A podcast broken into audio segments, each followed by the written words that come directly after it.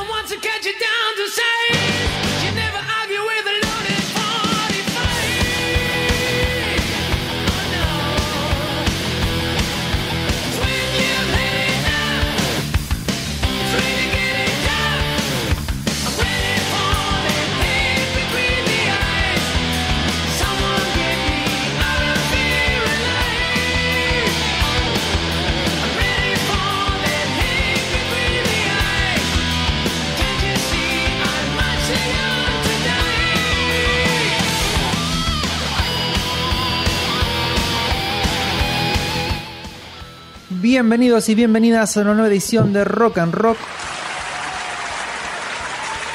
Programa número 56, episodio número 56. Seguimos avanzando. Hoy tenemos un clásico de clásicos. Sí, claro que sí. Hay quien escucha en la querida Nancy Jaimes. ¿Qué tal? Buenas tardes. Aquí quien comanda esta nave loca, Brian Oz. Aprovechamos para mandar saludos también al querido productor que cumple años hoy. Operador. Eso no mástico, el operador. Operadores. Opera. opera. Vamos a decir que opera, la versión técnica vamos a decirle. El querido Diego González. ¡Feliz cumpleañito! Que los cumples, que los cumplas. Eh, también vamos a mandarle un saludo y un abrazo al querido Manuel Ceronero, que se ocupa de la parte de lo que es preproducción, postproducción y después acomoda todo para subirlo a las plataformas. Sí, señor. Porque estamos en Spotify, estamos en Apple Podcasts, estamos en Google Podcasts, estamos en Control Podcast, todo el que Eh, un podcast.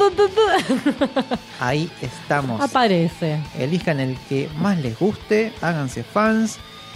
Y bueno, venimos creciendo, lo que veo es muy lindo eso. Qué lindo. Hay gente que nos banca, hay gente que nos escucha, como la gente que nos escucha en Santa Fe, a Sí. través de la repetidora Radio Ausonia. Así que también le enviamos unos abrazos y unos cariños grandes para que sigan ahí rockeando. Y habiendo hecho todos los honores, Sí. vamos a empezar suavecito con el programa. Como les contamos, hoy tenemos un especial inglés. Así es. Una banda de unos cuatro locos. Vamos a inaugurar también una sección nueva. Estos fresquitos salidos del horno. Se ocurrió, ocurrió hace muy poco esto. Y dije, che, se me ocurrió tal cosa. Sí, sí, sí, vamos, y Vamos le dimos, para adelante. Y le dimos forma ahí en un ratito. Eh, vamos a proponer unas trilogías de rock and rock, eligiendo tres álbumes que consideramos fundamentales, indispensables, que crearon una mella de una marca en la música, en la cultura musical, y que son realmente importantes. Entonces, en el programa de hoy vamos a empezar con Rubber Soul, Sí, señor. Sexto disco de los Beatles. Sexto disco, ya lo, lo cual es una locura absoluta igual. Y lo que fue unánime fue el decir, che, me parece que el disco que continúa es, sí, Revolver. Sí, claro. Y el tercero de esta trilogía va a ser Sgt. Pepper. Sabes que estaba, lo tenía ahí, lo tenía ahí. Digo, yo diría Sgt. Peppers, pero no sé si corresponde. Qué suerte que estamos en sintonía. ¿Viste. Nancy? Ya nos vamos conociendo, Ya ¿viste? está, Con ya el estamos. tiempo. Es como los jugadores en el fútbol, ya se miran y. Ya el- sabemos el- para dónde vamos. El pase va al pie o en la proyección y llega donde tiene que llegar. Entonces, bueno, eh, en este primer capítulo, en este primer eh, primera parte de la trilogía, vamos a arrancar con Robert Soul, un disco que realmente lo que hizo fue marcar un antes y un después, Sí, señor. no solo en la música, sino en la carrera de ellos. Sí, totalmente. Y- Hubo muchos cambios alrededor, no solo de lo que fue el disco, sino de lo que fue ellos como banda. Total. Entonces, bueno, eh, también se sentaron a lo que es, bueno, vamos a componer, vamos a grabar un disco, vamos a pensar un álbum como tal. Y eso se nota a la legua después cuando se vio el punto final. Re. Pero para no adelantarnos y no explayarnos en lo que va a ser el lado A y el lado B, Vamos a empezar con algunas efemérides porque justamente uno de estos muchachos, la primera que traemos, ha sido influencia Sí, en ellos ¿cómo?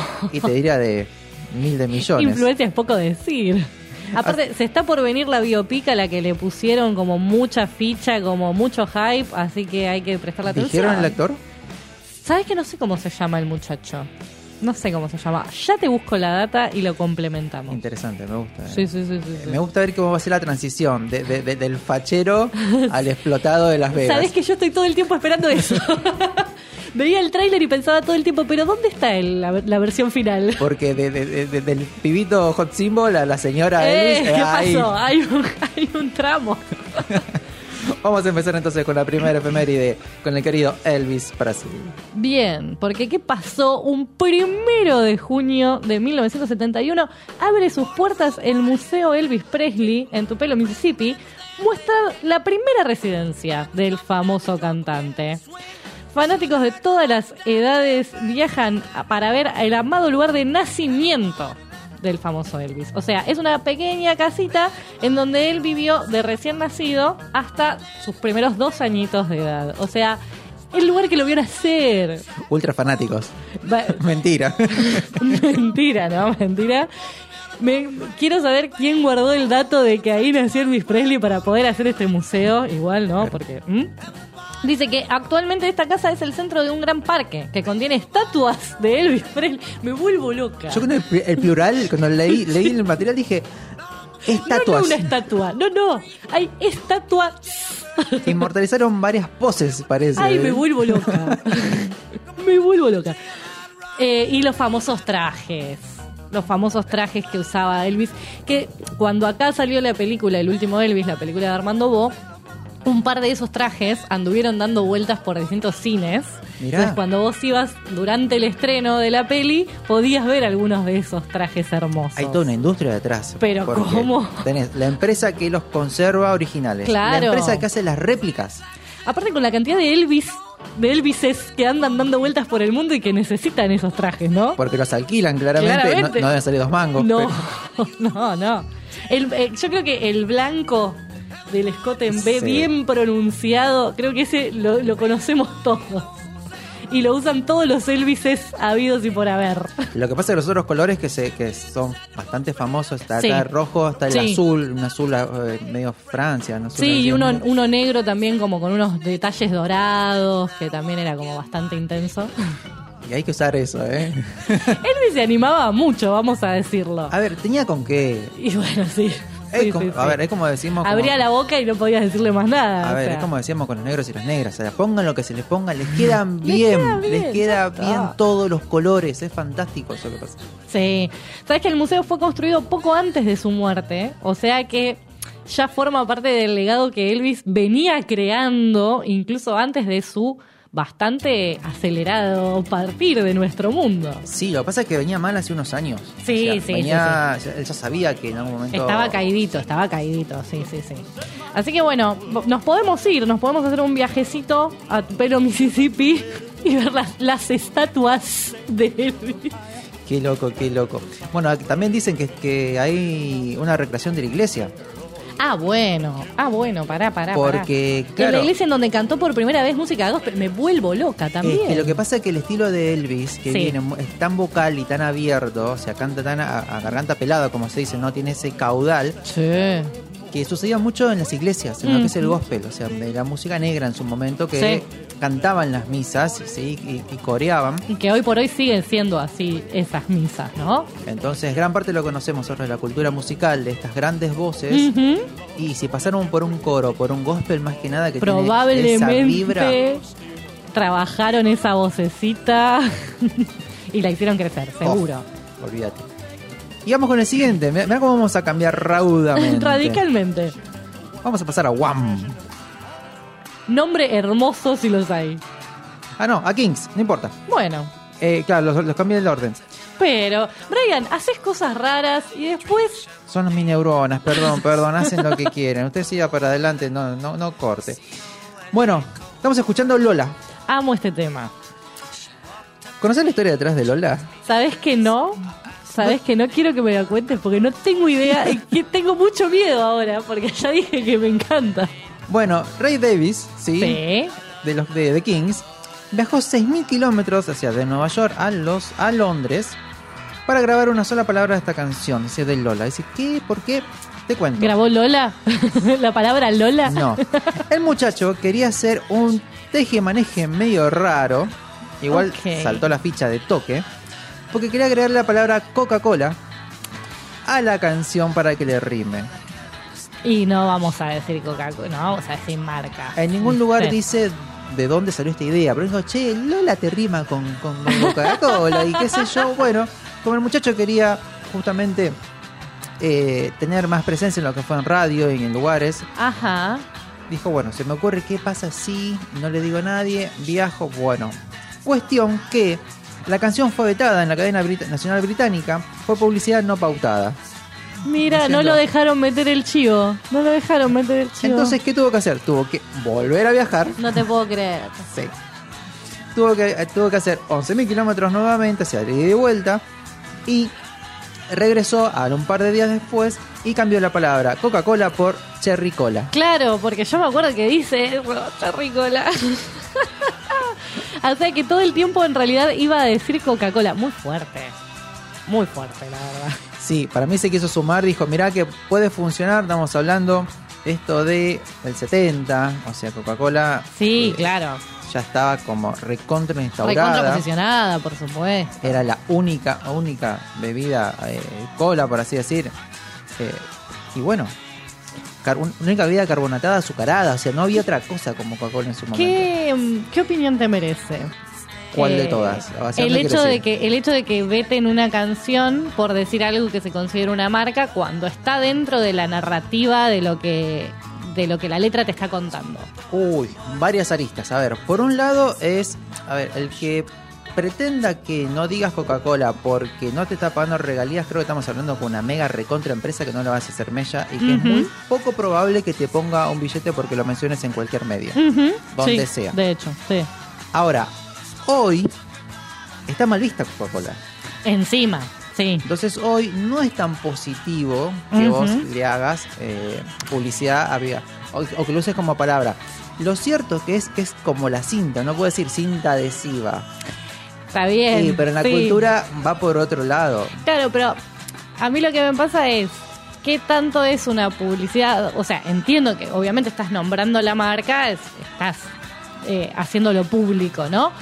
Pero forma parte de, la canción en cuanto a lo que está contando que le pasa al personaje. Y a mí me gusta cuando canciones dicen cosas que yo también conozco, consumo o lugares a donde voy. Justo una canción que estoy escuchando mucho estos días dice eh, no pensé que mi historia iba a terminar un viernes en Casa Trash, que Casa Trash es un lugar al que iba, entonces es como, me siento, me siento más identificada. Total, total. Eh, entonces me resulta raro como pensar en, en censurar desde ese lugar. Sí, también hay que ver un poco lo que es eh, la, la pericia no del artista. Una cosa Claro. es invocar la, la marca en, en- justamente en el estribillo, donde más se escucha, y otra cosa es dejarla pasar como que estás relatando. Claro, y agarrar y decir de- tres veces el nombre de la marca por ahí, Y pegadizo después- ahí y en, el si- medio. En el siguiente Eh, estribillo tirás un Pepsi Cola, así no pasa nada, son los dos que se pelean ellos. Claro. Pero bueno, bueno, cuestión que no, esto estaba Por ahí es reglamentado. mucho, por ahí es mucho. Por ahí es mucho. Les quiero, no muchachos, eso no lo puede hacer. Mm. Pero bueno, toda esta movida lo que permitió fue justamente que la canción Lola de The Kings llegara al puesto número 2 en las listas. O sea que terminó, a, a The Kings le funcionó por lo Le menos. funcionó. Puesto número 9 en Estados Unidos, por lo cual me parece que no estuvo tan mal la jugada. Aparte el, el tema es muy lindo. Me parece un poco un despropósito hacer tres viajes para gastar tanto Sí, dinero. por supuesto, desde ya, ¿no? La, la huella de carbono ni te cuento. Igual- pero bueno. Y estoy seguro de que toda esta movida fue para grabarlo de forma legal, en un Claro. estudio que no fuera en casa. Ujú. De repente se notaba la diferencia entre la grabación anterior y la parte de Coca-Cola y me vuelvo loca. El empaste, viste, el corte, el corte sí. directo, ni siquiera lo, lo, lo fadearon nada, lo mandaron claro, ahí no, pegado. como el pip, viste que le ponen unas canciones. Así que ahora sí te cedo el paso para la última efeméride. Y ahora sí vamos a hablar de Wham entonces. Me vuelvo loca con esta canción también. Eh, tuvo su primer hit número uno en UK justamente con Wake Me Up Before You Go Go que estamos escuchando. Escena de Friends inolvidable. Escena de un montón de cosas, porque aparte este tema suena en todas partes, pero sí, inolvidable. Aparte es, es un pelotazo el tema. Es un pelotazo hermoso, déjalo ser. Igual la empie- empieza a sonar y no puedo dejar de, de imaginar cosas ochentosas, tipo colores fluo que caen. Son por todas las imágenes, paredes. pistas así abiertas, gente bailando, gente haciendo, gimnasia, es como todas cosas que se me aparecen en la cabeza. La inspiración para esta canción provino de una nota dejada por Andrew Ridley, cantante y guitarrista de Wham, en un hotel que le puso Don't forget to wake me up, up before you go, go George. Eh, dirigida a George Michael. Qué cosa divina. fundadores, sí, sí. Escritor y productor de la canción, ¿no? Que también fue justamente miembro de Wham después de ser George Michael para siempre y todo lo demás, ¿no? Eh, dejaron lo- no dejaron los dos ups, porque era Wake Me Up Up. No dejaron los dos ups, pero sí dejaron los dos go go. Así que les pareció original y porque era bailable, ganchero, ochentoso y todo lo que ya dijimos. Y mirá qué loco, o sea, posta que número uno, estamos hablando de, de algo un poco fuerte, ¿no? La vieron, la, la vio y dijo, uy, mira la nota de acá, te hago un éxito. Aparte, entró como cuatro. O sea, ya arrancó igual ahí, ya, ya dentro del top five y llegó al número uno. Un montón, un montón. No solo eso, sino que, bueno, justamente eh, ellos mismos dijeron que querían llegar y iban a llegar al número uno. Ah, estaban como se lo habían propuesto. Ya tenemos una pequeña nota de producción que dice, ¿fue una movida marketinera o estaba todo comprado? Estamos hablando de pop, Sí, y una f- y fórmula, pero fórmula para tirar para arriba. estamos hablando de mediados de los 80. Sí, esto garpaba, pero te hacías todas las clases de, de, de acrobat, de, de, de aeroyoga. es un poco complicado hacer aeroyoga con él. No, sí, eso me Pero parece. que no. aeróbic De vos. sí, ahora sí, vamos. De mediados de los 80 de la señora con las calzas sobre Ay, calza. sí, por favor, por favor. Esos colores, y la vincha esas vinchas, toalla. sí, esos rulos. A mí me maravillaba eso, ver esos videos y con los pelos batidos, con los rulos así. Que se, aparte, el nivel de producción que implicaba ir al gimnasio, ¿no? También. Pero el calor. El ca- Es un pullover en la transpiración cabeza. de ese cabe- La transpiración de esa cabellera, ¿no? Debía ser bastante difícil. Pero bueno, en los adorados años 80, esa década tan linda que dejó cosas tan raras. Nos Pero dejó- bueno, Nos dejó como tipo estrés postraumático. y algunos averiados quedaron después de los 80, yo te aseguro que sí. Fue- Seguro que sí. Un daño irreversible para muchos. Pero bueno, esa es la historia de lo que fue justamente esta canción. Fíjense como Este hitazo total. un hitazo. Bueno, a ver, habla un poco del artista, que lo que decimos siempre, puede gustarte o no el artista en la música o el estilo, Sí. pero es súper talentoso. Sea, Ah. Michael, no, Ma- John Michael, lo tiene, la tiene, atadísima. Sí, sí, sí. Dice, bueno, ahora te voy a hacer un hit, toma, pum. Igual no puedo dejar de escuchar George Michael y pensar en Arrested Development, que el personaje de Michael Cera se llamaba George Michael. Y le decían todo el tiempo George Michael. Y no, ahora ya lo tengo muy relacionado, ¿viste? No puedo pensar en el otro. Pero mm, sí, pensaba justamente que Wham en sí mismo creo que no tuvo otro hit. ¿Hay alguna otra canción que le haya pegado tanto? Yo no puedo pensar en Wham y no pensar en Wake Me Claro. Up Before You Go. Tiene otras canciones que son un poquito más tranquilas, Como esta. como la que está sonando. Son bastante ochentosas, eso es lo que tiene. Sí, o el sea, sonido es muy 80, muy dated, ¿no? Como O que... sea, abrazo para que Ray Aspen, te las pasa y entra perfecto. pero ahí. sí, por, va- pero por supuesto. Va de 10. Tienen algunas baladitas. Ah, con ok. Wham, que también funcionan muy bien, muy power ballad, muy Mm. por ese lado. Entonces, Bien. eh, pero, a ver, Porque creo que si hay algo que lograron, o sea, más allá de que haya podido tal vez haber una movida marketinera o alguna comprita por detrás, la realidad es que hoy por hoy no podés no conocer esa canción, alguna vez la escuchaste, y no podés no escuchar el nombre Wham y saber que tienen un tema que se llama así. aparte estamos hablando de la década de los 80, nos empezaba a suceder el destape de toda la comunidad gay. O sea, todavía quizás, no sé si todavía no existía el, el- el LGTB. Y, Sí, claro. Tanto, o sea, después se fueron armando esas sociedades se fueron uniendo desde ese lado. Pero bueno, era muy de este público. O Totalmente. sea, porque empatizaban y justamente representaban. Totalmente, la representatividad fue clara. Entonces, Sí. yo creo que por eso funcionaban tan bien. A ver, lo que hicieron, lo, todo fue la, la movida de los Pecho Boys que agarraron después. O Ni hablar, sí. Entonces hay toda una cultura y una subcultura ahí funcionando y traccionando que hacen que estos éxitos Que llegaran. sostiene, que sostiene totalmente, Y sí. Recontra radiales. Sí, También es eso. por supuesto. Porque son súper amables para el oído. Sí. Vamos a cerrar entonces con el single después de nuestro querido amigo James. Uh, you guys ready? One, two, three, one, two, three.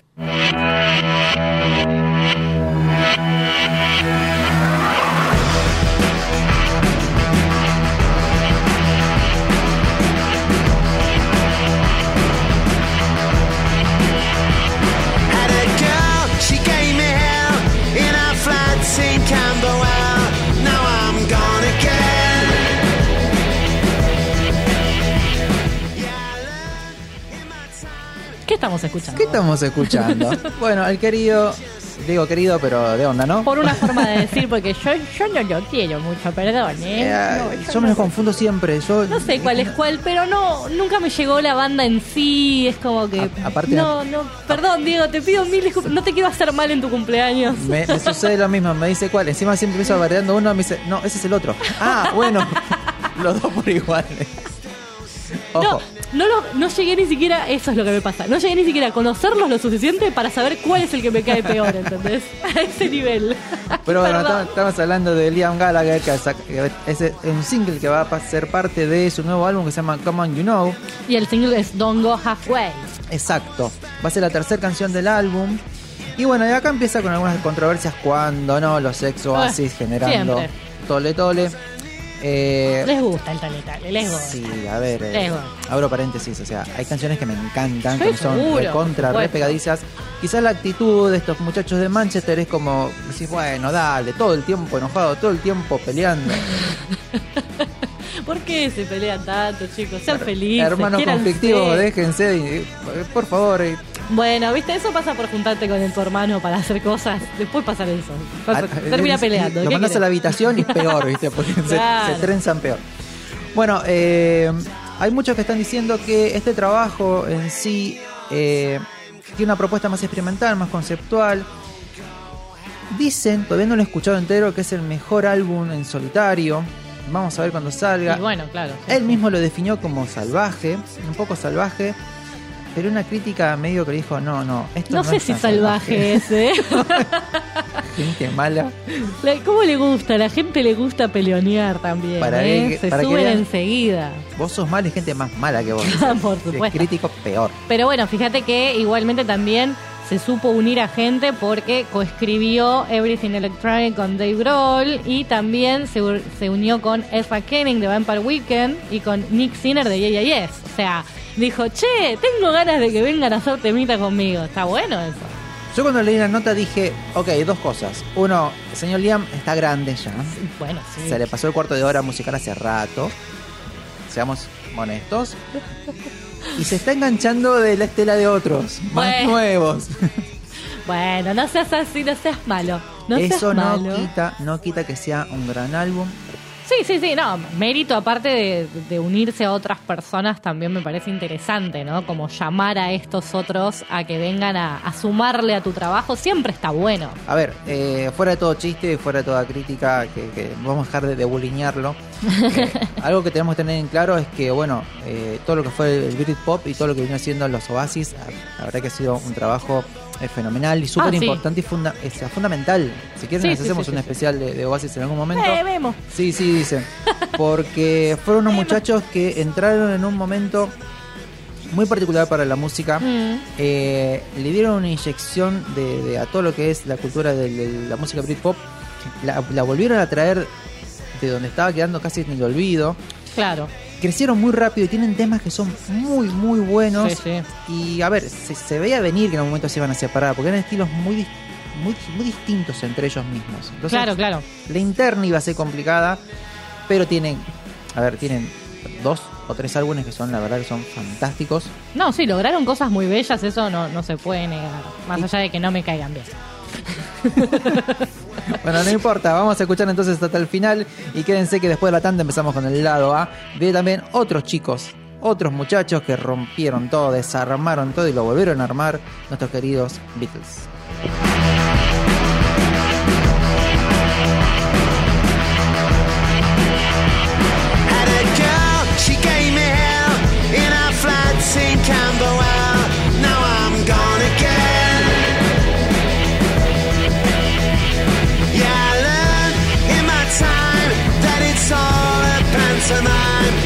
Just need a friend.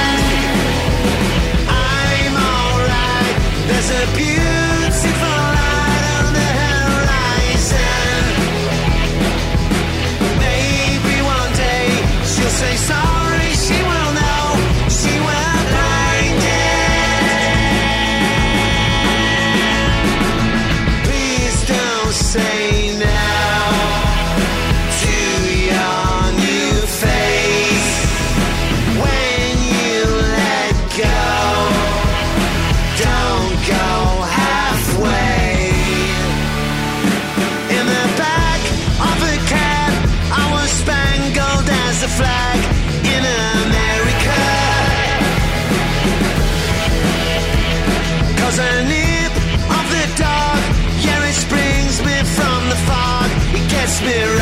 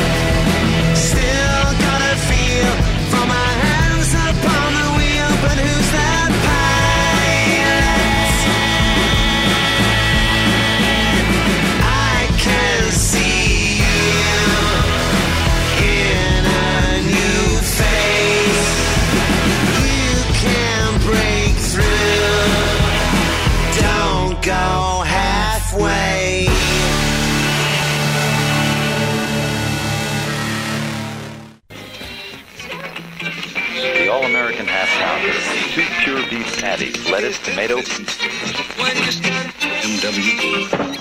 This is Rock and Roll Radio. Come on, let's rock and roll with the Ramones.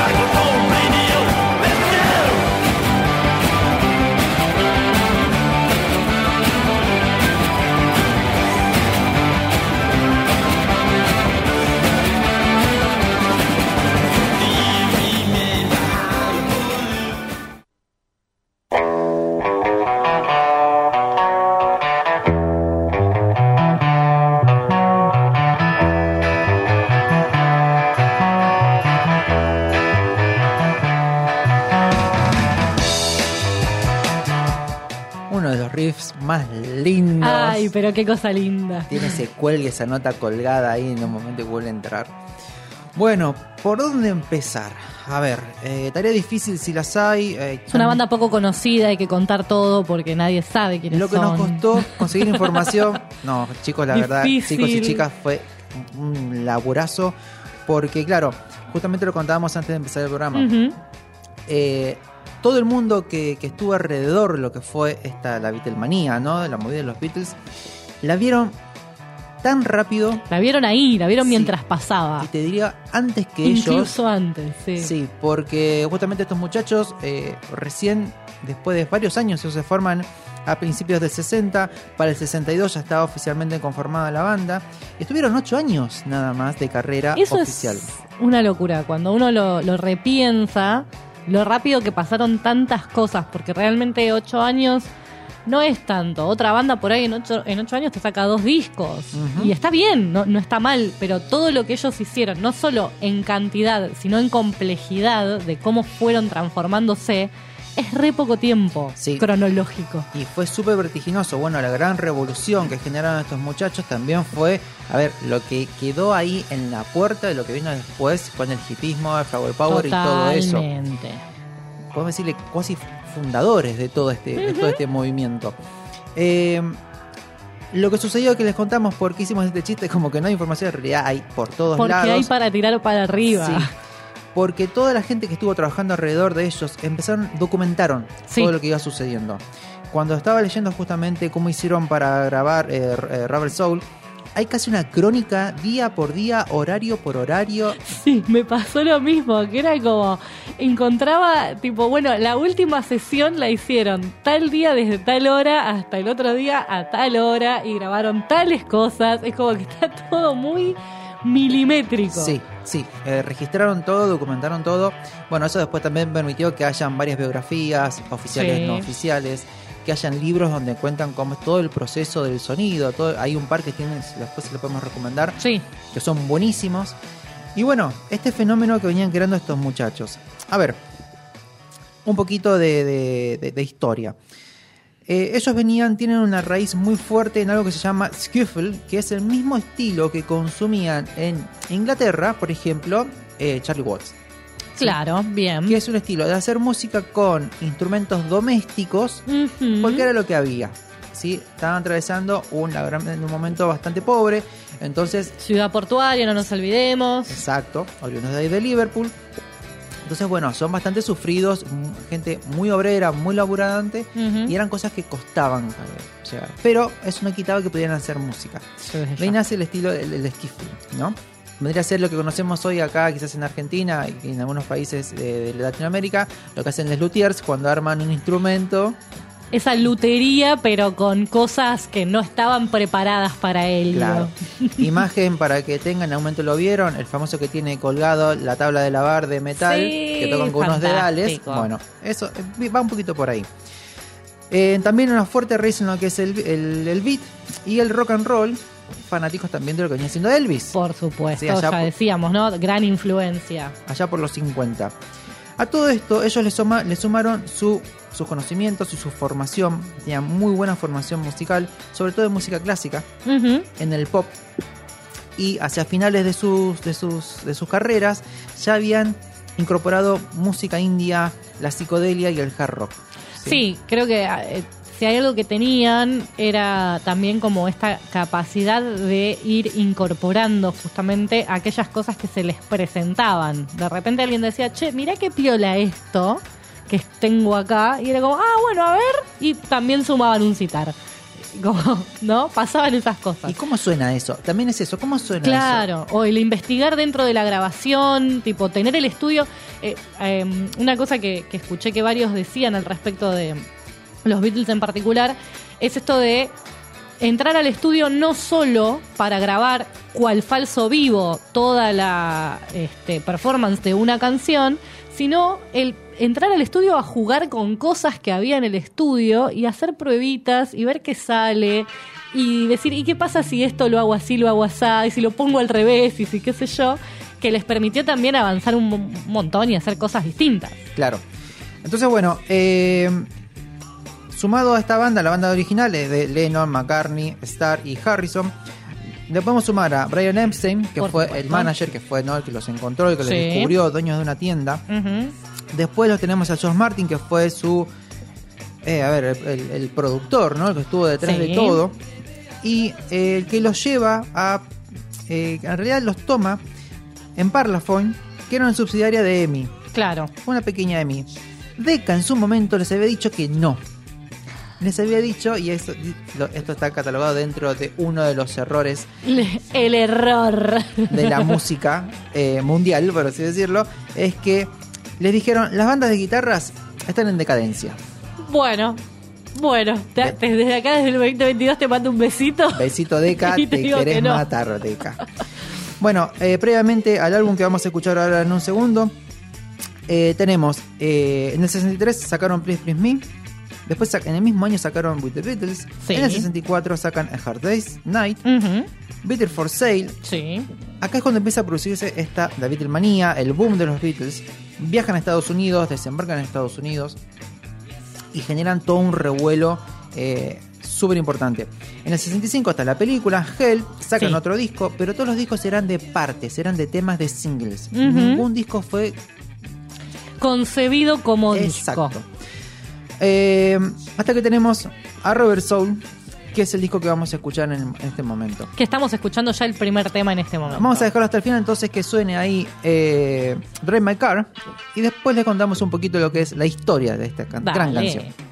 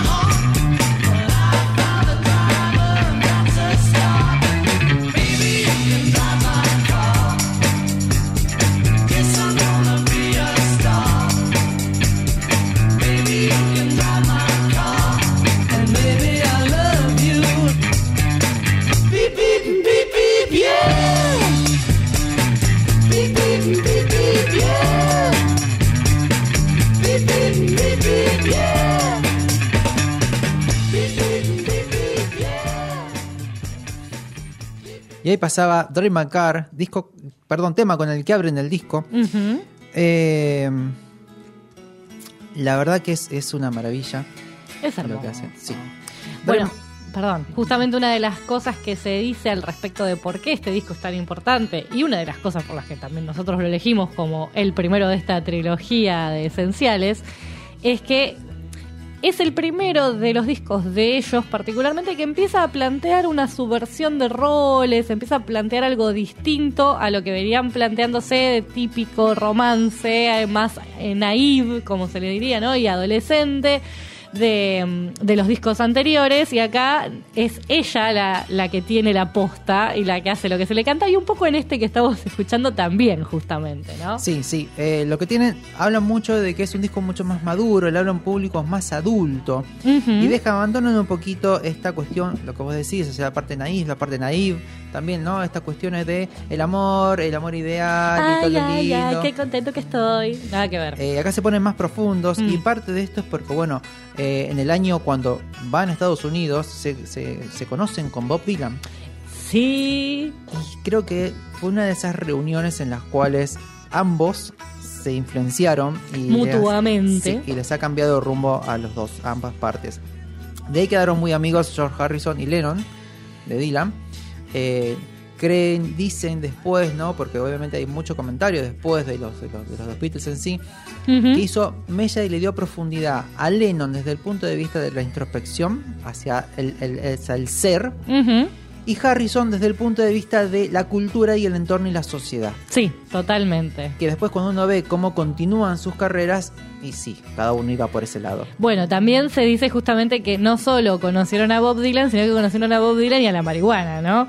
Y George justamente dice en un momento eh, al respecto de este disco, dice, perdimos la etiqueta de pequeños inocentes que teníamos de los trabajos anteriores. Eh, perdimos esa ingenuidad, dice. En Rubber Soul fue el primer disco en el que éramos unos completos fumones. Tipo, lo dijo él tipo, como forma de definirlo, ¿no? Como ya estábamos en otra cosa y se notó ese cambio nuestro en el disco que sacamos. Claro. Así que bueno, ahí que está sonando justamente You Won't Me, así que vamos a escucharlo hasta el final.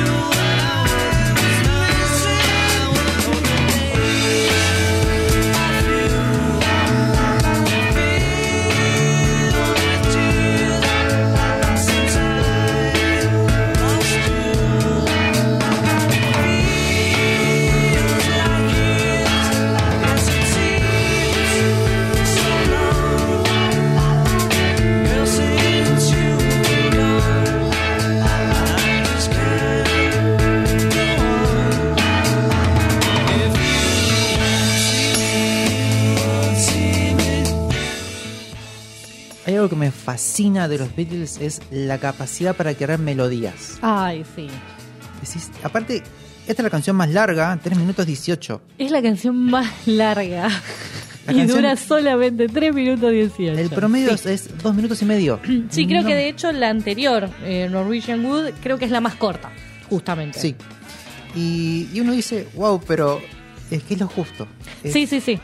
Y, a ver, todas las canciones de este disco, la mayoría en realidad, tienen la estructura de lo que se llama eh, estrofa, estrofa, puente, Sí. cierre.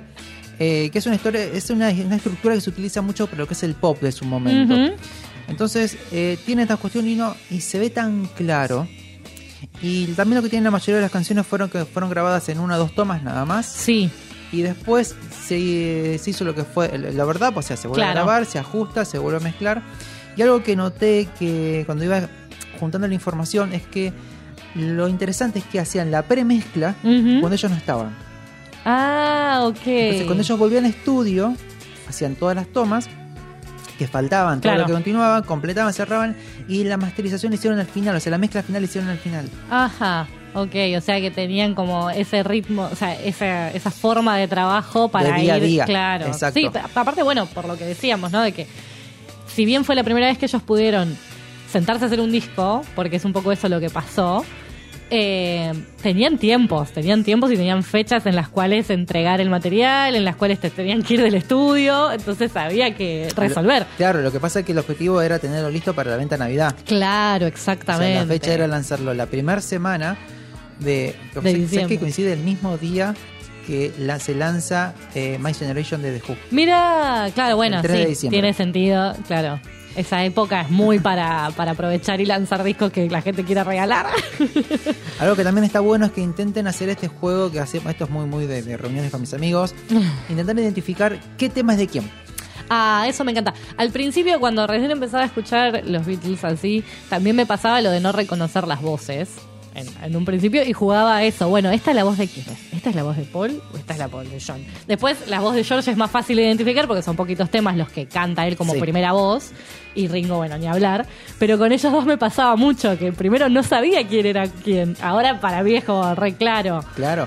Y en la composición también está bueno. sí, Vos se nota te mucho también. qué viene de la mano de quién. Y bueno, recordemos esto, les contamos. Eh, eran, ellos fueron muy amigos, Lennon Total. y McCartney. Eh, McCartney sufrió muchísimo cuando Lennon toma la decisión de separarse, de dejar los Beatles, de decir, bueno, ok, quiero ir por otro lado. Bueno, ya está. Esto ya está. Y después de muchos años, creo, no recuerdo, creo que fue el año pasado que lo dijo en una entrevista, realmente abierto, fíjate cuántos años pasaron Mm, que él dijo, no, fue Lennon quien vino y me dijo, no quiero seguir. claro. Dices, wow. Es un montón. Hablando del tema de composiciones y demás, justamente este es el primer tema de este disco que se sabe que es sobre Jane Asher, que es justamente quien estaba de novia en ese momento con Paul McCartney y con quien estaban teniendo como unos momentos un poquito complicados eh, al respecto de su relación. Y eh, vamos a ver que hay, hay otro tema más por ahí que también tiene que ver con ella y que todos son temas muy sufridos, muy de no nos estamos entendiendo, che, ¿qué está pasando? Muy acá? herido, es uno de mis favoritos ese. Sí, el otro llegar, es hermoso. del lado B. Es muy hermoso. Ya vamos a llegar. Bueno, vamos a continuar, vamos a escuchar Nowhere Man. Y acá lo que pasó fue eh, que McCartney dijo, acá está sucediendo algo. vamos a escucharlo.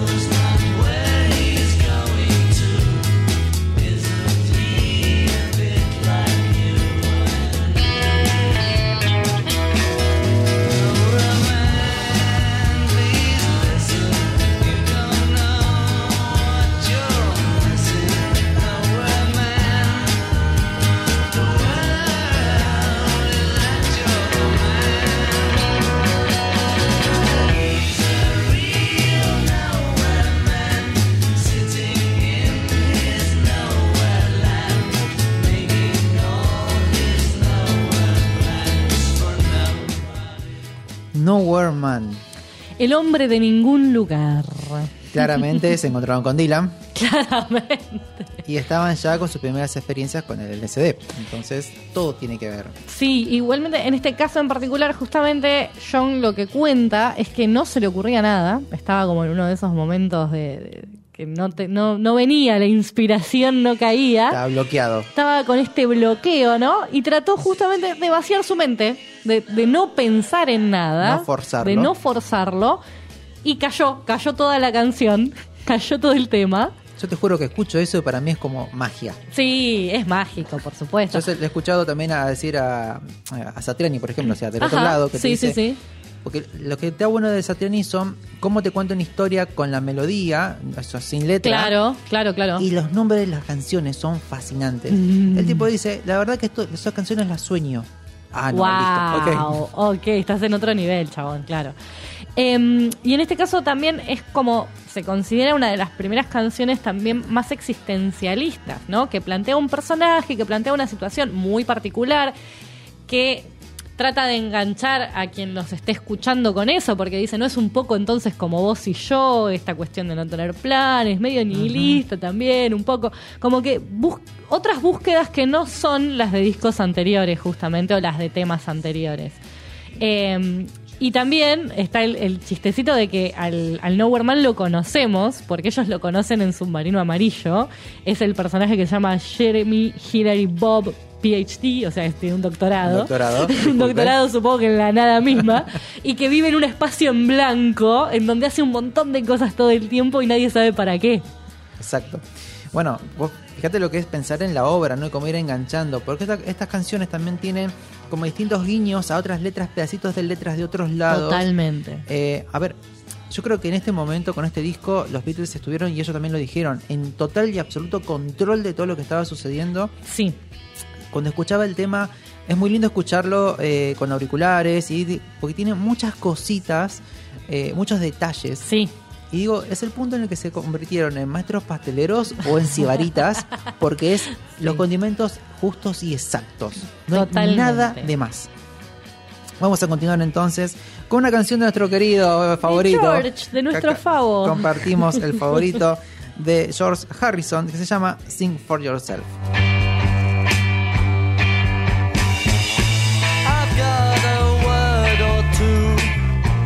To say about the things that you do. You're telling all those lies about the good things that we can have if we close our eyes. Do what you want to do and go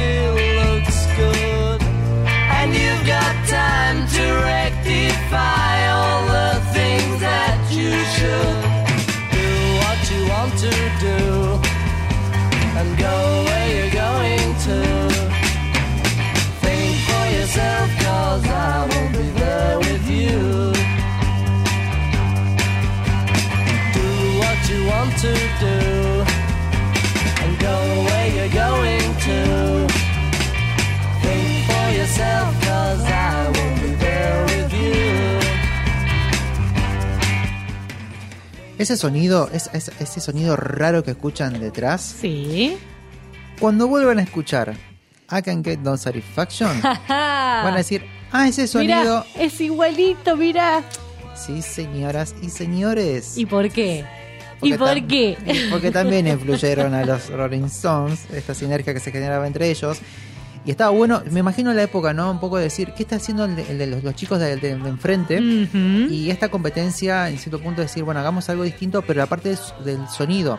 Bueno, a ver, la incorporación de un citar de la mano de Totalmente. Harrison le voló la peluca a Brian, a Brian Johnson. Claro. Eh, fue como, wow, dije, yo quiero eso. Eh, y también después a bandas como The Who, incorporación Sí. de sonidos y de cosas. A ver, Zeppelin. Ni hablar. Fíjense lo- la puerta que abrió el querido. Sí, sí. Por eso es mi favorito. Obvio. Y porque trajo Es cosas de la. India, dijo. Trajo cosas de la India. Eso es una cosa hermosa. Vamos a juntarlo con todo. Bueno, es la primera vez que se incorpora un, que se utiliza un pedal fuzz, que es un pedal que genera distorsión en un bajo. Claro, justamente surgió de casualidad. Hubo un problemita técnico que hizo que distorsione el bajo y dijeron, che, pero suena bien, ¿por qué no lo dejamos? Más que dejamos, hagamos música con ello. ¿Por qué? Claro, ¿por qué no lo usamos a nuestro favor? ¿Sabes que Hablando un poco de esto de la sinergia, como bien decís, este es un disco que inspiró un disco que inspiró un disco. Porque justamente Brian Wilson de los Beach Boys dijo que cuando escuchó este disco le voló la cabeza y se propuso entonces hacer un álbum realmente bueno y que le resulte un desafío. E hizo Pet Sounds, justamente. ¿no? Tranca, ¿No? tranca Cualquier palanca. cosa hizo. Así nomás. Así nomás. Y Paul cuenta que escuchó Pet Sounds y que es un disco que lo hace llorar inclusive y que dice, se lo hizo escuchar tanto a John que es difícil escapar de su influencia y se considera uno de los discos que influye más en Sgt. Pepper. Sí. O sea que es todo el tiempo estaban autoinfluenciándose y retroinfluenciándose. Pero a ver, hay- una lectura que está muy buena que dice, ¿qué pasa si Brian Jones, de, de- que estaba con, con Sí. los Stones, hubiera cruzado el charco y se hubiera venido a hacer algo con los Beatles? Y no, sabemos, no pero es sabemos. una locura. Totalmente. Porque estamos hablando de, para mí, el quinto Stone, que era un mu- mu- multiinstrumentista, que era un de- desquicio lo que hacía. Totalmente, una locura Eh, total. Que en un momento creo que lo contamos, eh, o si no, se los contamos de vuelta. eh, era un, era un- un músico multi- multiinstrumentista que se aburría del ortodoxo. Claro, buscaba justamente escaparle. todo el tiempo generando cosas nuevas. Para cerrar un poquito de esta canción, ¿por qué suena así como extraño? Bueno, tiene una, pro- una progresión de acordes un poco invertidas, juegan con ella y hacen que los ritmos vacilen y den giros inesperados. Para mí eso también es parte de la magia de George. George tenía mucho de eso, de ese tipo de cosas. Que él mismo dice que era, es, es- lo dice, es, era muy frustrante trabajar con ellos porque eran tan Eran formulitas aparte. Era- pero eran tan buenos. Genios absolutos, sí, claro. O sea, tenés a y a John ahí y, y bueno, esto es lo que traigo acá, esto es Y lo que bueno. ¿y por qué el tipo sacó un disco triple cuando se fue de los Beatles? Porque tenía todo cajoneado, porque con los Beatles era muy difícil agarrar y meter temas suyos. volviendo un poquito a lo que decíamos antes, haciendo el ejercicio de intentar identificar qué tema trajo quién, cuando escuchen la- los discos que cita acá Nancy de, de- de George Harrison, se van a dar cuenta, van a decir, ah, sí. Mirá el sonido de George cuál era, ¿no? Acá local, cuando se separó Los Redondos, Puf. los discos de Sky, van se van a dar cuenta qué temas fueron los que Totalmente. metió Sky en Los Redondos. Totalmente. Vamos a continuar el camino, vamos a escuchar The World.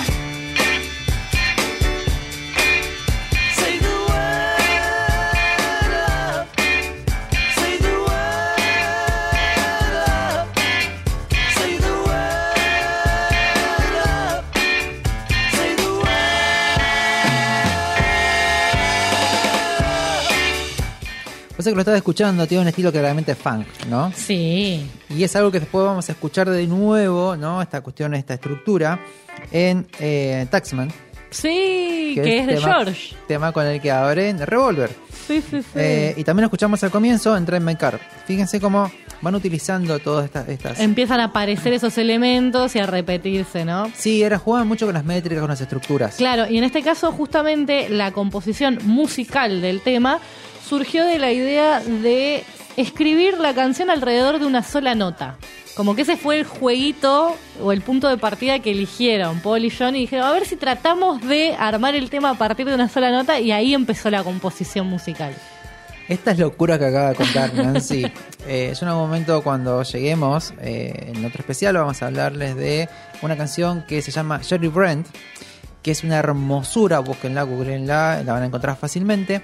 Jerry Brent es, se desprende de Black Bear. Ah, Black Bear la componen jugando con unas obras de Bach. no, yo los amo, los amo. Es una cosa hermosa. O sea, ¿estaban jugando con eso? Sí.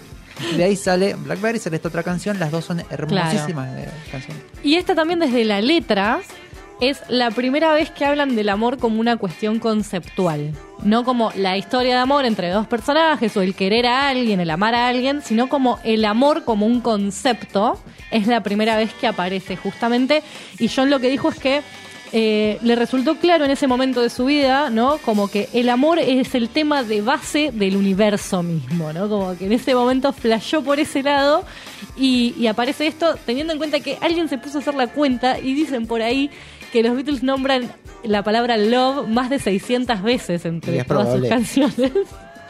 Eh, y esta es la primera en donde lo tratan de una manera conceptual, ¿no? Ya de- después va a llegar el It's Only Love, Claro. famosísimo, pero en este caso es como la primera vez en la que hablan de el concepto amor. Me encantó. Buenísimo, datazo. Y para cerrar este lado A, mira cómo mirá conmigo ese recorrido. Es, un, es más un disco corto. Cortito, Son cortito, 40 minutos casi en total. pero re fácil. Vamos a cerrar con Michelle, una canción de Paul McCartney. Y eh, algo muy interesante es que incorpora una técnica que se llama picking sobre la guitarra, sobre su bajo en realidad, Qué bajista, ¿no? Digámoslo, digamos, digamos todo. con ese bajito hermoso que tiene. También Tan bello. Es, es todo lindo. Eh, bueno, un estilo que se lo había visto a Chet Atkins. ¿sí? Eh, un sonido de uno de los fundadores del sonido de Nashville. Sí. Y a lo que hace es, le suma el puente de I Love You. Fíjate lo que va, el trabajo que va haciendo, ¿no? Van tomando cositas de acá. Tomado de una canción de Nina Simone, que es I Put a Spell on You. Oh, Vos bueno, no te puedo creer. Lo que fue a buscar. Pará, ¿y sabés de dónde viene todo esto de cantar en francés y de decirle Michelle? Cuente. Resulta que cuando eran más chicos, cuando eran adolescentes, el chabón se hacía el que cantaba en francés para levantarse pibas. Eh, y entonces, en un momento, cuando le faltaba un tema, John le dice: Che, ¿te acordás de esa canción de mentira, de, de chiste que hacías? Dice, en las fiestas de Michelle, porque la, la- la Claro. chica se llamaba así. Entonces dice: Ah, sí, y bueno, ¿por qué no hacemos algo de eso? Y ahí revisaron el francés, le pidieron a alguien que sí sabía que les diga que estaba bien lo que estaban Acomodame diciendo, esto. acomodame esta cosa, y sale la letra de Michelle. Porque él mismo dice, fui, siempre fui muy malo con el francés. Sí, O sea, totalmente. Bueno, por último, y ya le ponemos play para escucharlo, es una de las primeras canciones donde la melodía está dibujada con el bajo. Oh. Una genialidad.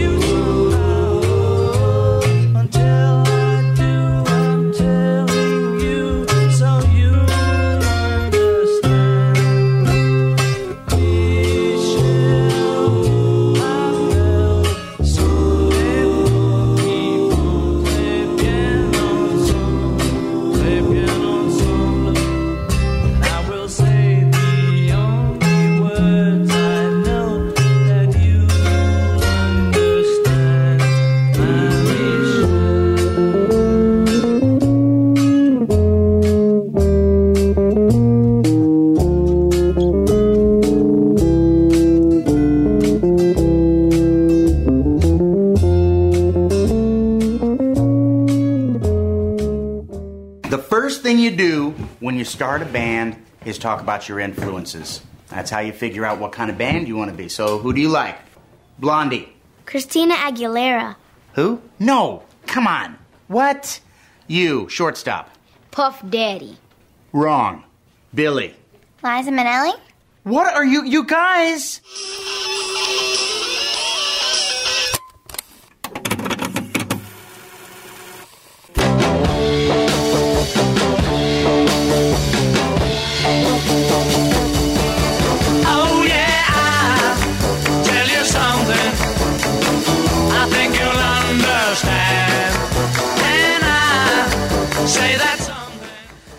Want to hold your hand. Y si hablamos de Naif, ¿no? Pero es una bomba este tema. Es una bomba, más vale, es hermoso, es precioso. Es una de las primeras canciones grabadas en cuatro pistas. Mira, bueno, tienen también mucho de eso, ¿no? De, de las pruebas que hacían con las formas de grabar, las pruebas que hacían con las versiones estéreo, que a veces eran una cosa rara.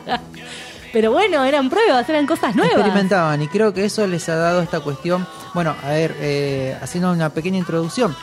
El último recital que ellos tocan en Estados Unidos Sí, realmente eh, les molestó muchísimo porque no se escuchaban ellos. no podían escucharse. Y no podían. La, la lectura era, no podíamos saber si habíamos mejorado o no. ¡Wow! Y decís, ah, La intensidad ok, que estamos manejando, muchachos. Ok, muchachos, hacia dónde, claramente sabían a dónde querían ir. Total. Este fue un recital que se, que se sucedió en el Shea Stadium. En un momento creo que lo contamos. Es eh, la- las tardaron 11 años en que la tecnología llegara Claro. para limpiar el sonido porque es imposible de No se oír. puede escuchar, claro. El griterío que hay es como si fuera una marea. Bueno, hay una cuestión ahí con el hecho de que en ese momento también la tecnología del vivo no alcanzaba para determinadas cosas. Y en ese sentido, esto que vos hablabas de la cuestión de que este es un disco que está pensado en concepto de disco ya, no solo como vamos a sacar estos singles y hacemos estas otras canciones que acompañan para sacar el LP, sino como una obra en sí misma, tiene que ver con que no fue pensado para el vivo. Es un disco que fue pensado no para hacer una gira. Si bien ellos después hicieron su última gira, después de sacar este disco, ya fue pensado para ser escuchado en su versión disco y no tanto en un show o en apariciones en tele o en todo lo demás. Y eso les permitió también jugar con la orquestación, con estas cuestiones de, de lo que pasó, por ejemplo, con el bajo de Paul, como decíamos, de, de- de esa distorsión y todo lo demás, porque lo importante era cómo quedaba grabado y no qué iba a pasar después. Sí, y todo lo que iban, eh, la, la, la, la sobreescucha, volver. Bueno, cuenta una anécdota por ahí que el bajo nunca había sido grabado con tanta intensidad. Y dicen que, que, que sí salta la púa. Entonces dijeron, no, no, que estamos, estamos rompiendo equipos. Bueno, paren, vamos paren a un bajarlo poquito, paren un poquito. Y bueno, fue, fue realmente un gran desafío, no solo para ellos, sino también para los ingenieros de sonido. Totalmente. Que decían, ah, traían cosas que decíamos, bueno, ¿qué, ¿cómo lo vamos a resolver? ¿Cómo vamos a, a registrar esto? Claro, bueno, a ver qué hacemos con todo esto y, y- y tratar de resolverlo desde ahí, ¿no? Desde la grabación y desde que quede bien esa versión de pista y no, no importa si después no podemos replicarlo en el vivo. Exacto.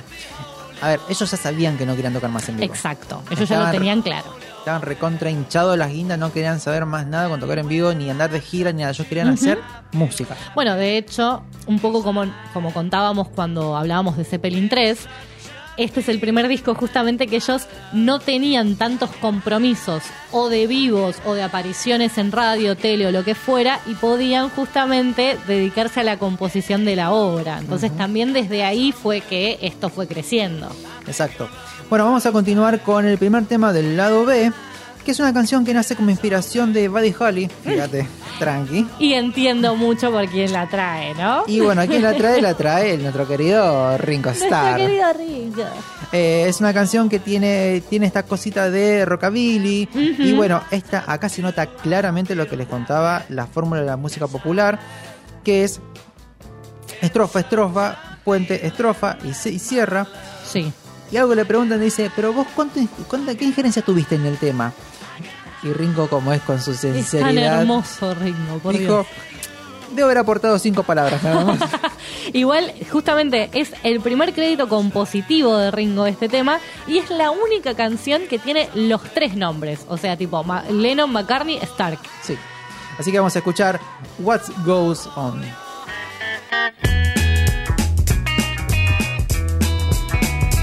What goes on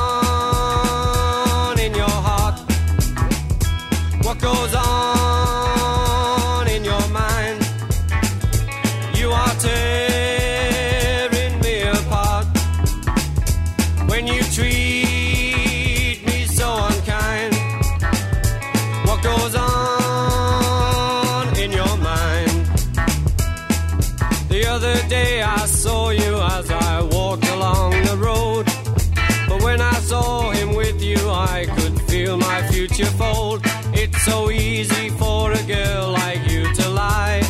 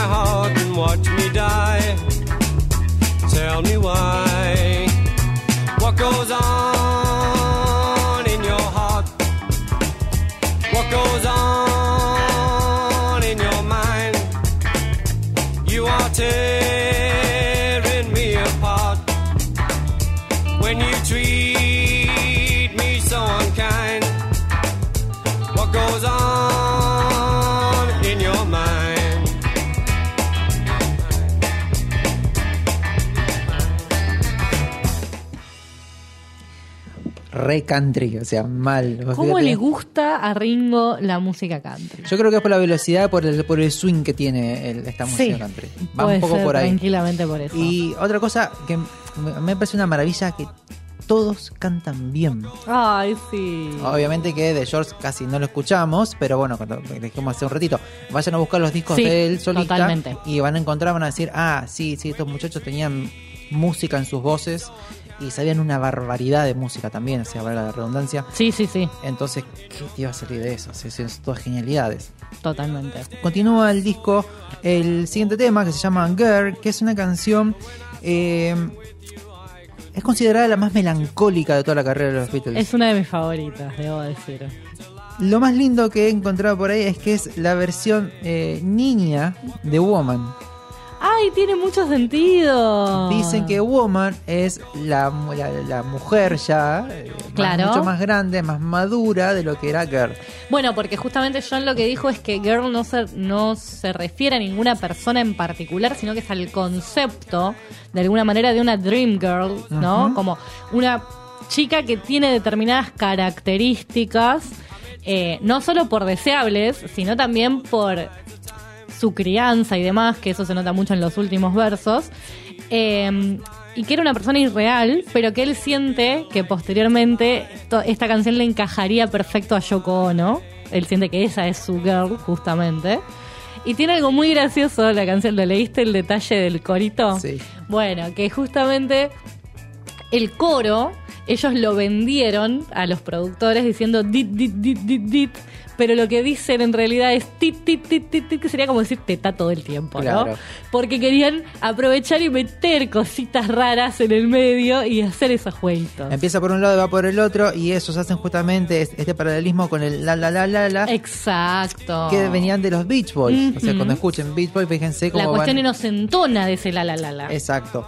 Y por último, bueno, también reforzando lo que vos decís justamente de esta cuestión de eh, este concepto, de The Girl como concepto, también habla un poco de esta cuestión de sentirse atrapado, Sí. sentir esta, esta especie de tortura por no poder ser feliz o buscar algo más y quedarte anclado en eso. Sí.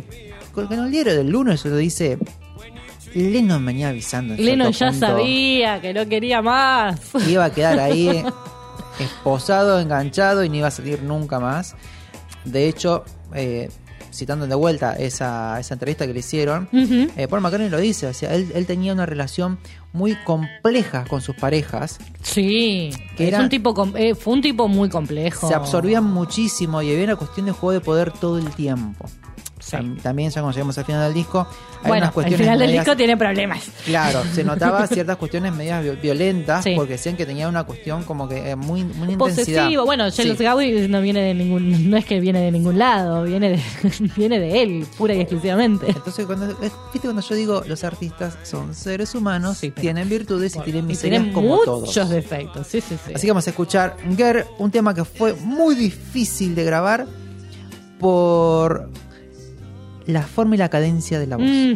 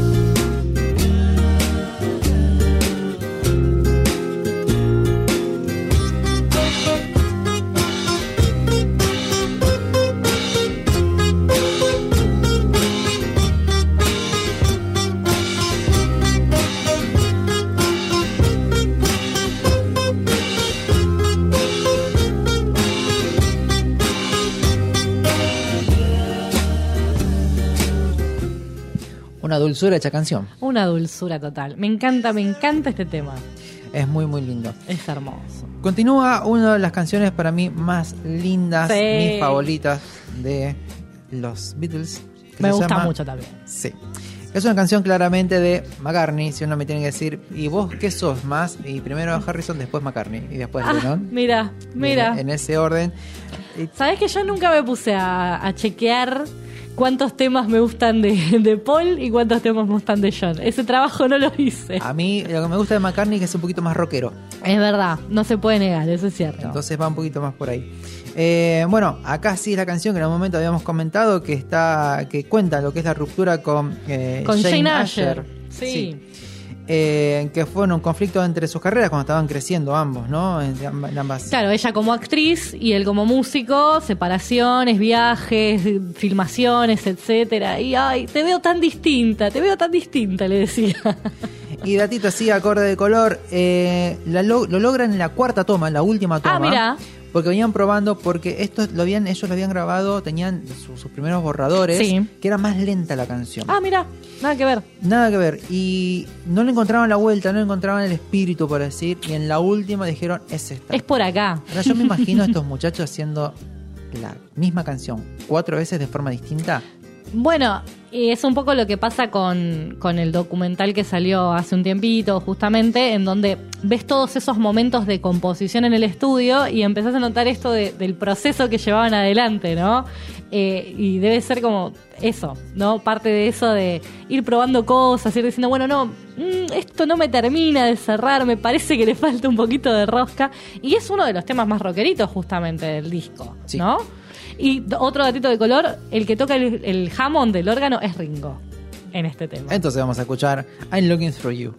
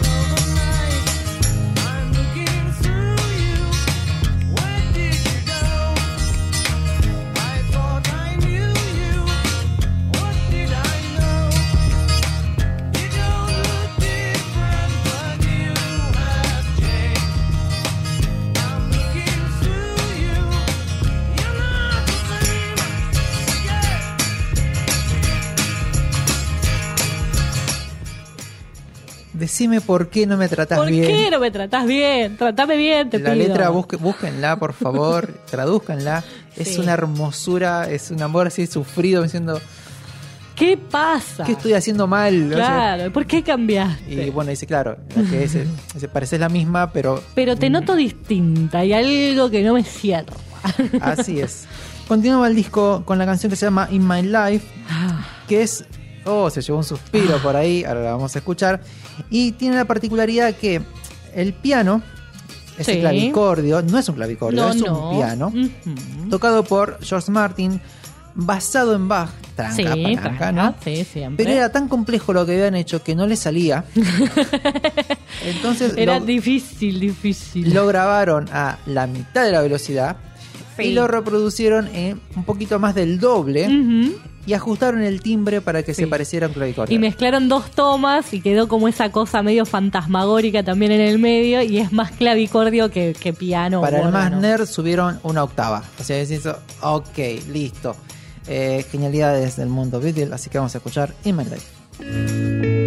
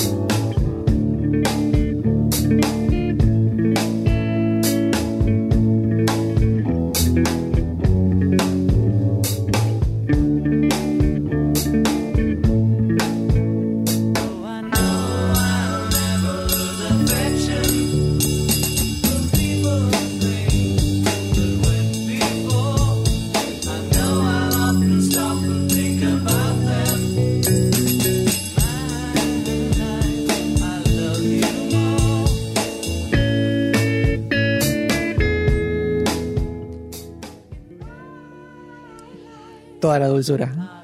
toda la dulzura junta. Bueno, algo que decíamos fuera del aire era que no solo tenían gran capacidad para componer melodías, sino también para las melodías vocales particularmente. Sí, el tema de las frases, de la poesía, lo que contábamos en el, el programa anterior, ¿no? Lo importante Sí. de manejar las líricas. Porque Cómo te- suenan las te palabras. juega a favor. O sea, aparte de la melodía la vas armando ahí. Y bueno, mucho trabajo de lo que hacían en conjunto era que se traían los trabajos y hay, hay anécdotas por ahí que dicen, no, esto es una basura. Esto no, no- De esta porquería. o eh, es muy livianita, no, vamos a darle más peso y Claro. empezaron a trabajar las melodías desde la letra, lo cual es una, una locura.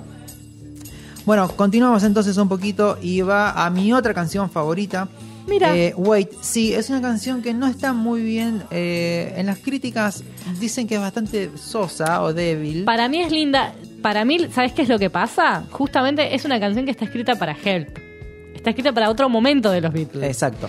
Lo que pasa es que quedó afuera, o sea, la escribieron durante el rodaje de la película, pensando en incluirla en el soundtrack, quedó afuera en ese momento, la revivieron para esta grabación porque todavía le faltaba algún tema para cumplir con la cantidad de canciones. Me parece que en ese sentido es un poquito una vuelta hacia atrás en algún punto a lo que eran antes los Beatles. Y Eh, ahí queda rara. Es la más rara del disco, sí, desde ya. Exacto, pero para mí es muy lindo tema. A ver, les dejo para que hagan el ejercicio. Cuando lo escuchen, fíjense el juego que hace con las voces. Mm. ¿sí? Eh, también eh, muchas veces a veces digo, presten atención a la canción de, de Ajá, Take On Me. Es una canción Sí. súper difícil y compleja con lo que hace con las voces, porque este Mal. juego tonal que va haciendo, que va subiendo, bueno. Wait, que es la canción que vamos a escuchar ahora, tiene esta cuestión que va enganchando las notas y hace como una escala, empieza a Mm. subir y a bajar. Presten la atención, vamos a escuchar Wait. came back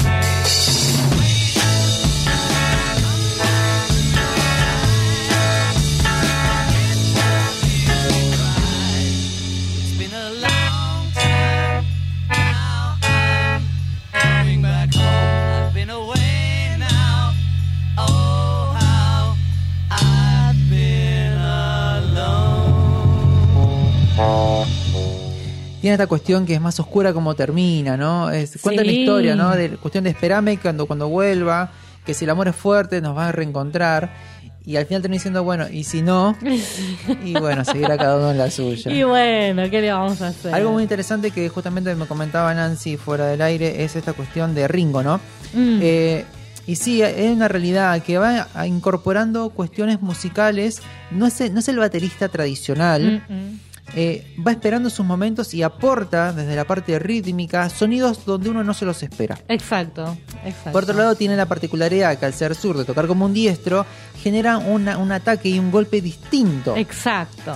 Entonces tiene un feeling muy... Y uno se da cuenta, es, es un muy lindo ejercicio escuchar los temas de los Beatles con atención, intentando ver qué está haciendo cada uno y es, es magistral lo que Sí, hace. es hermoso. Vamos llegando al final del disco. Sí. llega ahora If I Need Someone.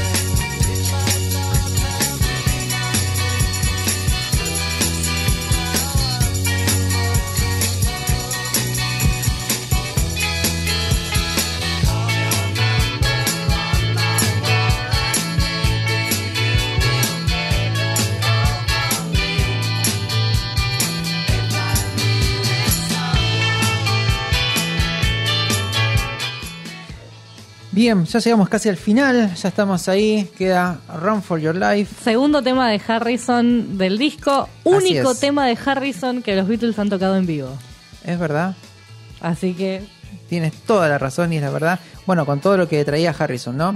A ver, de hecho, el- uno de los primeros, los prototipos de las guitarras de 12 cuerdas, acá toca guitarra de 12 sí, trae ese sonido particular que después quisieron todo el mundo, los Stones, los Kings, todo- todos querían esa guitarra. Bueno, unos prototipos se la armaron para, para Harrison, para que la probara ahí en vivo.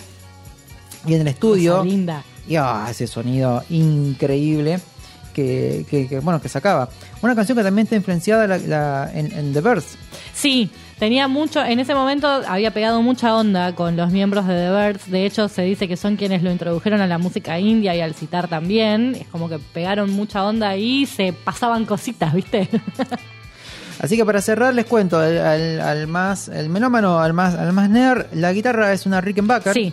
¿sí? Que bueno, después obviamente de ahí nació la guitarra de 12 cuerdas, bien hecha y como corresponde. Y el legado que dejaron este trabajo de los Beatles, más allá también la anécdota cortita así de la foto que estaban probando. Sí, que la foto fue una casualidad. Fue una muestra y dijeron, eh, nos gusta así como está, ¿se puede hacer? Sí, Sí, dale, lo se hacemos. puede, dale. Y la tipografía la trabajó un artista que fue lo que le dio todo el nacimiento a toda la estética del Beat. Flower Power. Sí, señorita. Para cerrar, eh, ¿a quién inspiró este disco? Bueno, ya lo dijo. Nancy, a mil millones de gente. Más importante para destacar, a Brian Wilson de, The Pet- de Pet Sounds, que sacaron Sí. después. Después tenemos a Keith Richard y a Jagger, que sacan Aftermath después. Ah, bueno, claro. Tranqui. Y Lou Reed le da la idea para formar The Velvet Underground. Bueno, ¿qué más querés? Tranqui, ¿no? Tranquilo. Así que nos vamos a ir con una canción que tiene una letra horripilante. Sí, quiero decir algo en su defensa. La peor parte de la letra ni siquiera es de John, es de Elvis. Es, de, es sacada literalmente de un tema que se llama Let's Play House y es la parte que dice prefiero verte muerta que con otro tipo. Básicamente con mi señor nos jodemos que esta es la si te agarro con otro temato de los Beatles. Exacto. Y bueno, es un bajón, pero existe. Pero en su, defe- bueno, en su defensa, lo que nos podemos quedar de lindo, no defendemos nada, lo que podemos quedar de lindo es que la melodía es hermosa y es, la verdad, es, es, es magistral. Hagamos de cuenta que dice otra cosa. hagan, la- la- la- la- hagan- hagan- hagan fonética, no importa. Así que vamos a cerrar el disco y después quédense que después de la tanda venimos con el bonus track. Vamos a escuchar Run for Your Life.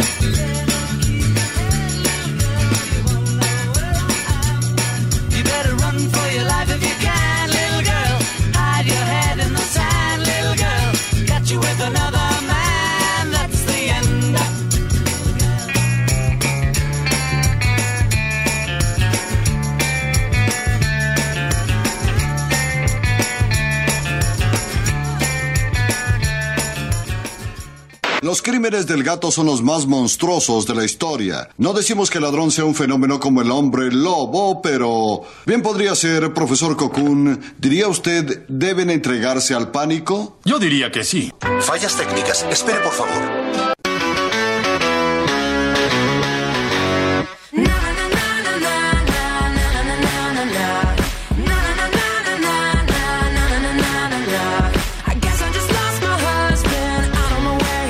Suena Pink, suena So What. Y es el momento del bonus track. Sí, con un intruso. Eh, sí, vine, vine a figurar. ¿Qué te pasa? El Beto Tácito, el pendulante Beto. El pendulante Beto que aparece y que leyó una- uno de los libros de los que voy a hablar, así que capaz tenés algo que Apa, decir. bueno, está capaz. bien, listo. Yo sé que lo Tal leíste.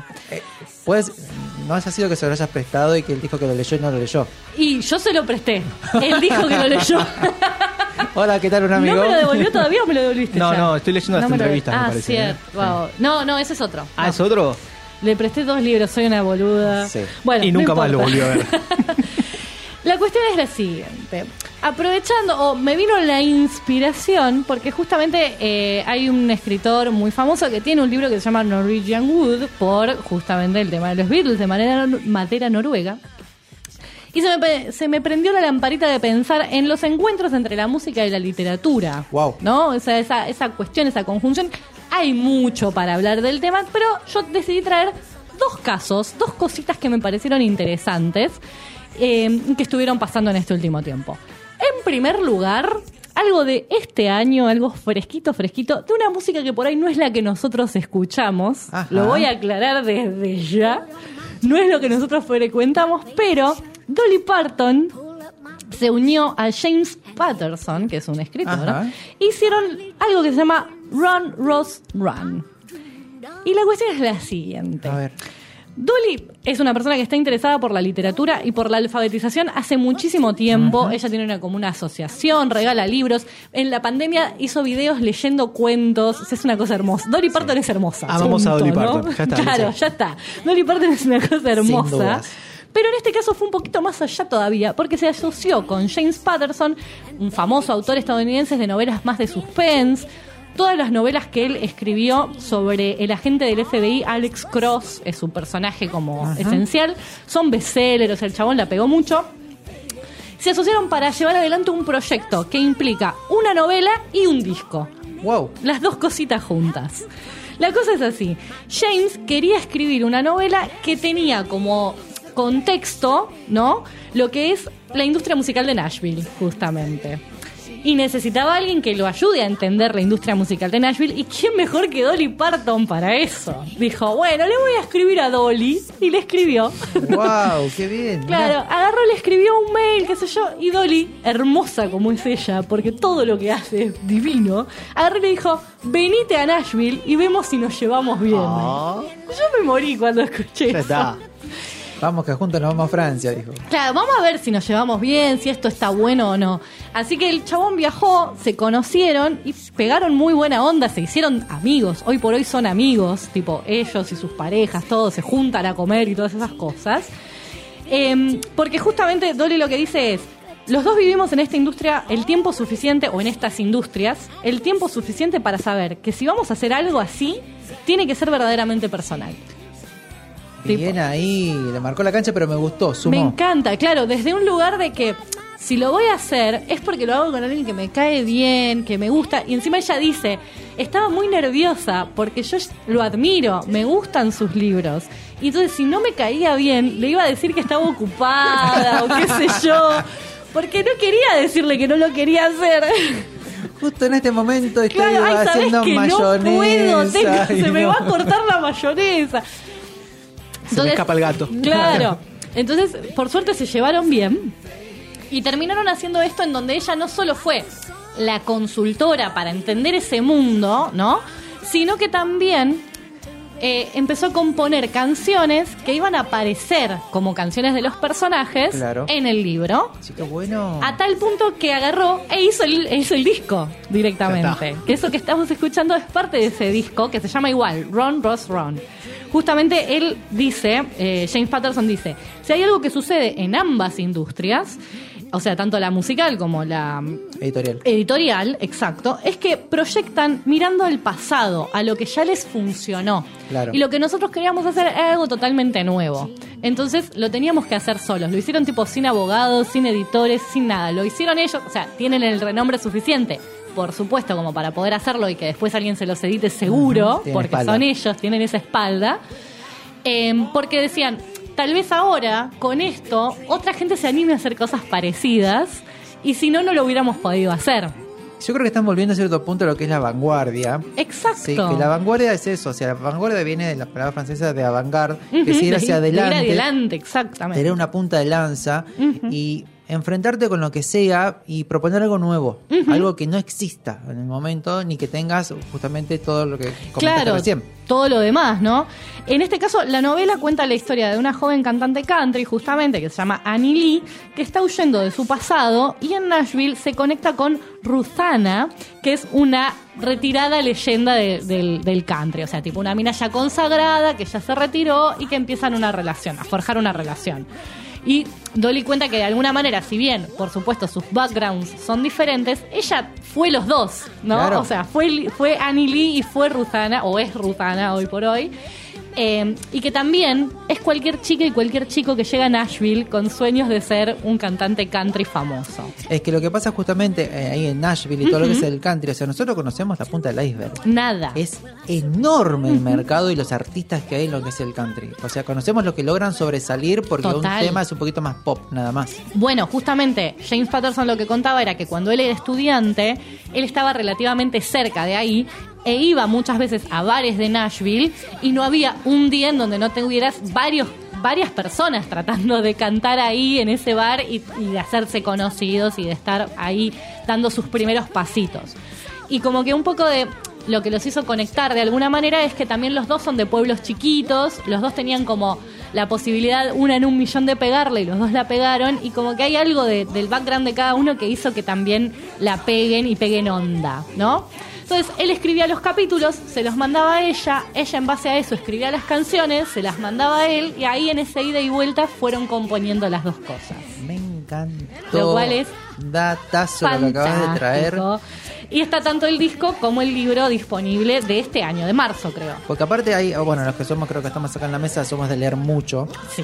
Eh, Bastante. Muchas veces hacemos esta cuestión, no sé si hacen ustedes, de ponerte algún tipo de una playlist o algo de música Pero más que te acompaña el momento, que decís, bueno, ahora escucharía tal selección de temas. Y esto Ni hablar si el libro ya nombra canciones, ¿no? Bueno, eso te iba, te iba a citar. Yo estoy terminando de leer un libro enorme que me regaló mi hermano que cuenta la historia del heavy metal. Ajá. Súper gracioso. Está buenísimo como está contado desde los y le pusiste orígenes. heavy metal a No, no, no. cagarse.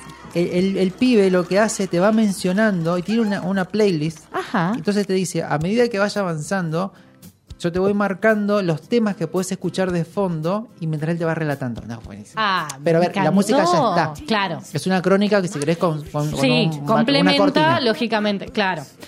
Bueno, y el otro caso que les traje es un poco anterior, o sea, esto es reciente, reciente de estos meses de este año. Este es anterior, es del 2010, pero es el caso de la conjunción de Nick Hornby y Ben Folds. En este caso tenemos a Nick Hornby, que es un chabón que escribió muchísimos, muchísimos libros muy lindos. A mí me gustan mucho todos sus libros.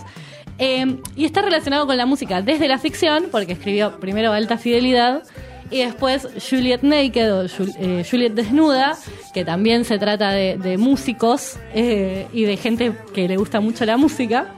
Pero también escribió crítica musical para el New Yorker, para la revista New Yorker, y también escribió un libro de ensayos que se llamó 31 canciones, o Songbook también en, en Estados Unidos, que son 31 ensayos justamente de música que fue muy importante para su vida. Eh, y habla de esa música, de la música desde un lugar muy emotivo, muy emocional y lo que significó para él. Es que el ensayo, si está bien escrito, es fascinante. Es re lindo el libro, yo lo tengo, tengo casi todos los libros de él en realidad. Eh, y 31 canciones en particular, lo que tiene es que pasa por muchos lugares muy distintos porque tienen que ver con esto, ¿no? Con lo que significaron para él en su vida. Entonces no son los hitazos de, sino canciones que le llegaron por algún motivo. Por su parte, Ben Folds es un músico estadounidense, o sea, Horby es inglés. Ben Folds es un músico estadounidense que es cantante, es pianista la pegó mucho allá en los 90 con una agrupación que se llamaba Ben Fall Five. Y justamente Nick Horby le gustó mucho el segundo disco de la banda. eh, y uno de los ensayos que hay en 31 canciones es sobre el tema Smoke de Ben Fall Fives, que él lo, mm, considera una compañera constante durante el final de su matrimonio, durante su separación, o una de sus separaciones, justamente porque creo que está divorciado dos veces, si no me equivoco. Lo gracioso es que Ben Folds es la única canción del disco que no escribió la letra. Y, él, y, y, y Horby dice que la letra es fantástica, su- bla, bla, bla. Bueno, y Ben Folds igual dice que le, le escribió un mail diciéndole que es la única canción que yo no escribí, pero igual es muy lindo lo que dijiste sobre mi canción. Le voy a hacer llegar los comentarios a que escribió la canción. Le voy a contar al que la escribió. Em, y ahí empezaron un intercambio. Ben Folds, por su lado, cuenta que cuando estaba haciendo un tour por, por eh, UK, e iba, iba leyendo los libros de Nick Hornby. Y los dos se sentían como muy identificados con la forma de escribir del otro. Ay, qué bueno. O sea, eh, Ben con los libros de Horby y eh, Nick Horby con las letras de Ben Folds. Entonces era como que había algo de que se sentían como bastante conectados. Forjaron una amistad bastante grande y en una cena surge la idea de, che, ¿y si hacemos un disco juntos?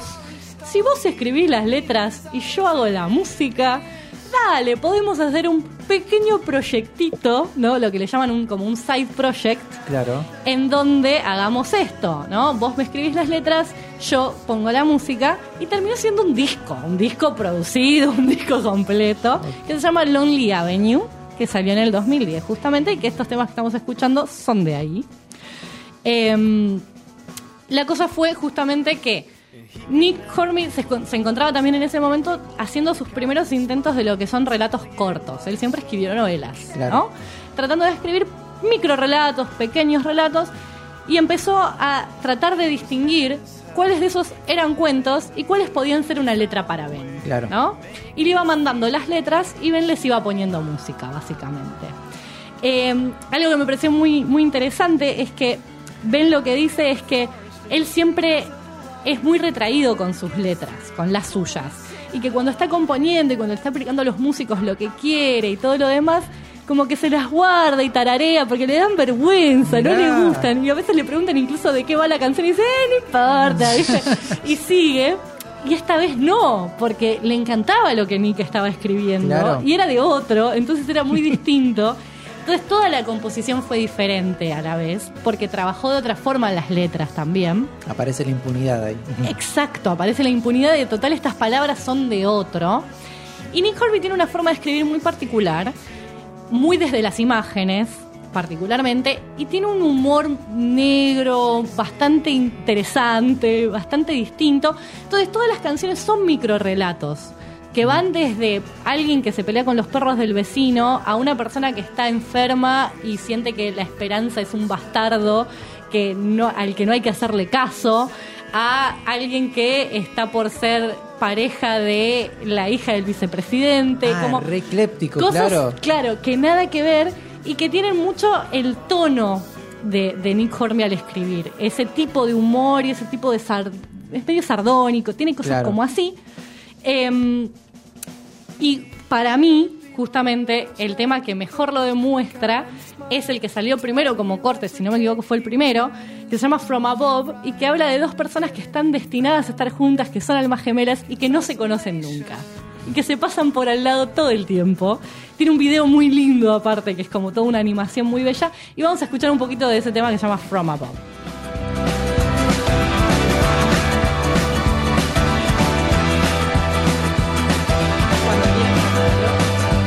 They even looked at each other once across the crowded bar. He was with Martha, she was with Tom. Neither of them really knew what was going on. The strange feeling of never, heartbeats becoming synchronized, staying that way forever. Most of the time, just near misses, air kisses, once in a bookstore, once in a party. She came in as he was leaving. And years ago at the movies, she sat behind Qué gran desafío el tema de ponerle música a la letra de otro. De porque- repente, ¿no? Porque el tema de las rimas, las melodías, es toda la parte de lo que sucede desde el punto de, de justamente la articulación de una melodía Sí. con la otra. Es como. Y justamente hay muchas cosas que no están escritas desde la rima, para nada. Entonces es, me parece un desafío re interesante y que él le encontró distintas formas a eso. Y me parece que está muy bueno eso. Me encantó, me encantó. Bueno, a buscarlo, a escucharlo. Sí, Súper recomendado. Así que bueno, llegamos al final. Beto Tácito, has estado breve hoy, pero no Estoy importa. breve, pero bueno. pero está. Es como el Es sujeto. una presencia. el sujeto tácito puede ser breve o largo, está ahí, el sujeto tácito está. Sí, sí, sí, sí. Querido Beto, gracias por la breve compañía, pero estás aquí. Gracias por dejarme pasar, dice. Siempre es mejor que estés a que no estés. Ay, qué Oh, tierno es ah. Brian. Ahora me voy a tener que portar bien con él. Querida Nancy Jaimes, gracias por Pero su por bonus track. Me encantó, querido cumpleañero del otro lado, ahí, la presión técnica. Gracias por esa magia que ha desplegado el día de hoy. Nos vamos y los despedimos hasta el viernes que viene. Sí. Gracias por acompañarnos, por escucharnos, por compartirnos. Abrazos y cariños para la gente de Santa Fe, de Redeusonia, que Sí. un breve cumpleaños. Me- Ah. Me, tiraron ahí un mensajito. Así que están ahí preparando festejo. Qué lindo. Recibimos bueno, torta. Desde un poco Fe. lejos. No importa. Yo otro, un vale en todo caso mejor. o sea, Ah, es buena Un cupón, que Me gusta, parece me que es un poquito más fresco, si no. Para que no se, no se pierda en el camino, no- la, la crema no te quede pegada al cartón del paquete. y yo Lamo el cartón, no me importa. Ay, asqueroso. respeto, porque esas imágenes no hacen falta. bueno, queridos oyentes, gracias por acompañarnos, por escucharnos y nos encontramos el viernes que viene. Nos encontramos. Recuerden cuidarse, cuidar al que tienen al lado y ver siempre el lado más brillante de la vida. Gracias por todo y chao. And they go and let you down. I come slinking back to town.